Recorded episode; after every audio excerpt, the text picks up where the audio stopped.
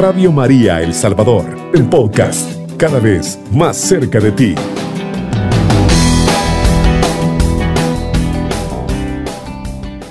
Que la paz del Señor sea con cada uno de ustedes. Hoy en esta mañana, ¿verdad? Queremos ponernos en las manos de nuestro Señor Jesucristo, dándole las gracias por el nuevo día. En el nombre del Padre, del Hijo y del Espíritu Santo. Amén.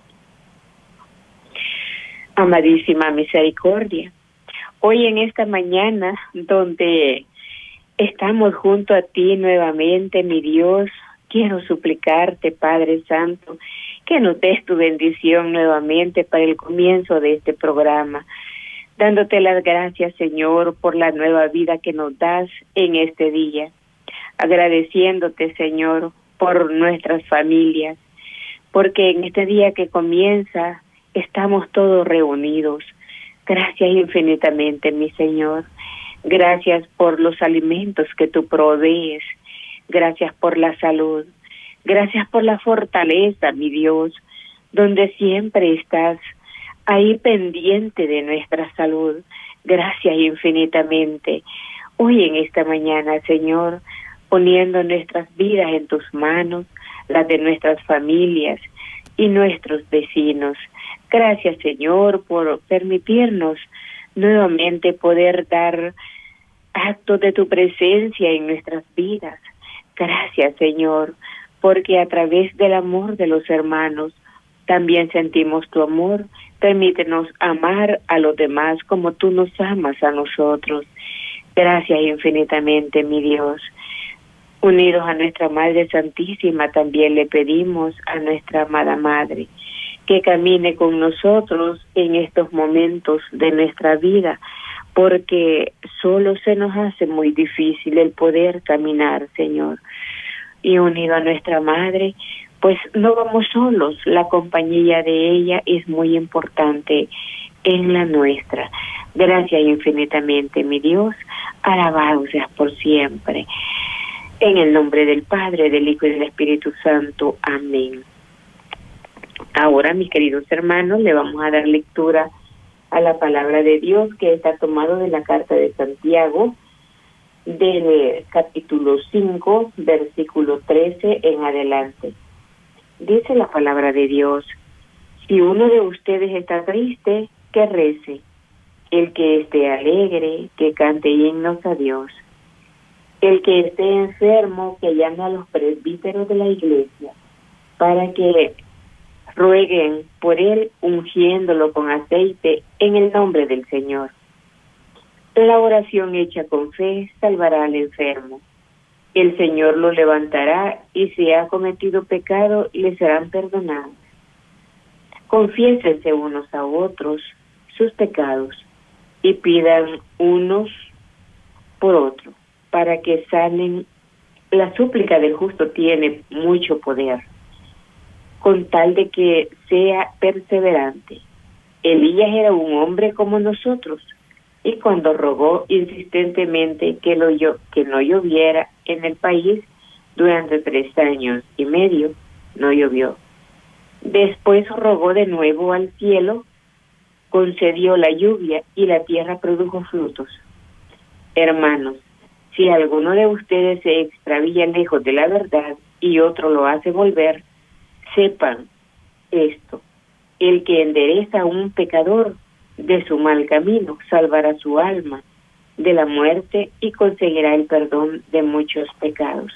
Palabra de Dios, te alabamos Señor. Pues qué hermosa es la carta de Santiago, ¿verdad? Cuando le habla a los enfermos, porque él le enseña, ¿verdad? De qué manera podemos nosotros tener el acercamiento más profundo y poder obtener aún hasta el perdón de los pecados. Por estas palabras de Santiago sabemos que la iglesia continuaba y debe continuar ahora el gesto de Cristo, acercándose a los enfermos. La salvación es a la vez salud corporal y espiritual. El Evangelio nos muestra cómo la segunda es la que importa y Dios siempre da aunque no conceda siempre la salud corporal. Hay veces lo que es la unción de los enfermos, muchas personas le tienen miedo porque creen que es, ¿verdad? Como para morirse. Y, y no, ¿verdad? La unción de los enfermos cuando uno llama a un presbítero, la verdad que es salud, salud para el alma y el cuerpo. Pero también hay que tener, ¿verdad? Como esa pequeña catequesis donde se nos enseña de que la iglesia, ¿verdad? Es para vivos y muertos porque a la iglesia entramos cuando nacemos a la vida espiritual, porque primero nacemos de la carne, pero luego nacemos para el espíritu cuando somos bautizados. Ahí nos recibe la iglesia, pero también, ¿verdad? Nos recibe cuando es el último adiós, porque a la iglesia tenemos que llegar cuando se nos hace la misa de cuerpo presente. Por lo tanto, se nos dice, ¿verdad?, de que la iglesia es para vivos y muertos. Esa es, eh, digamos, la palabra que nos lleva a descifrar hoy en este día y se da la explicación. Qué hermoso es saber, ¿verdad?, que, que el Evangelio nos, nos muestra y, y, nos concede para siempre la salud porque hay quienes, ¿verdad? Después de la unción se levantan y vuelven a tener una vida normal, una vida, pues, ¿verdad? Eh, como antes. Y es por ello de que es bien necesario también la catequesis, porque el que se levanta después, ¿verdad?, de la unción de los enfermos, es para que tenga un cambio de vida y no tener y no seguir viviendo la vida anterior porque muchas veces nosotros pues llevamos verdad una vida apegada a las corrientes del mundo y Dios nos permite y nos llama a través de una enfermedad, porque todo lo que nosotros vamos sufriendo en la vida, mis queridos hermanos, es un llamado que Dios va haciendo. Nos va llamando de diferentes maneras. Nos llama a través de, de una enfermedad. Cuando en realidad nosotros no hemos hecho como un alto en nuestra vida, como llevamos ese pecado, vea, de que hacemos lo que nosotros queremos, vamos a donde, donde queremos y en fin, hacemos todo cuanto a nosotros nos agrada, aunque no le agrade a Dios. Y muchas veces lo hacemos a través de pecaminosamente, ¿verdad? Entonces viene el Señor, le permite una enfermedad para ponerle un alto en la vida, al igual que fue la pandemia, ¿verdad?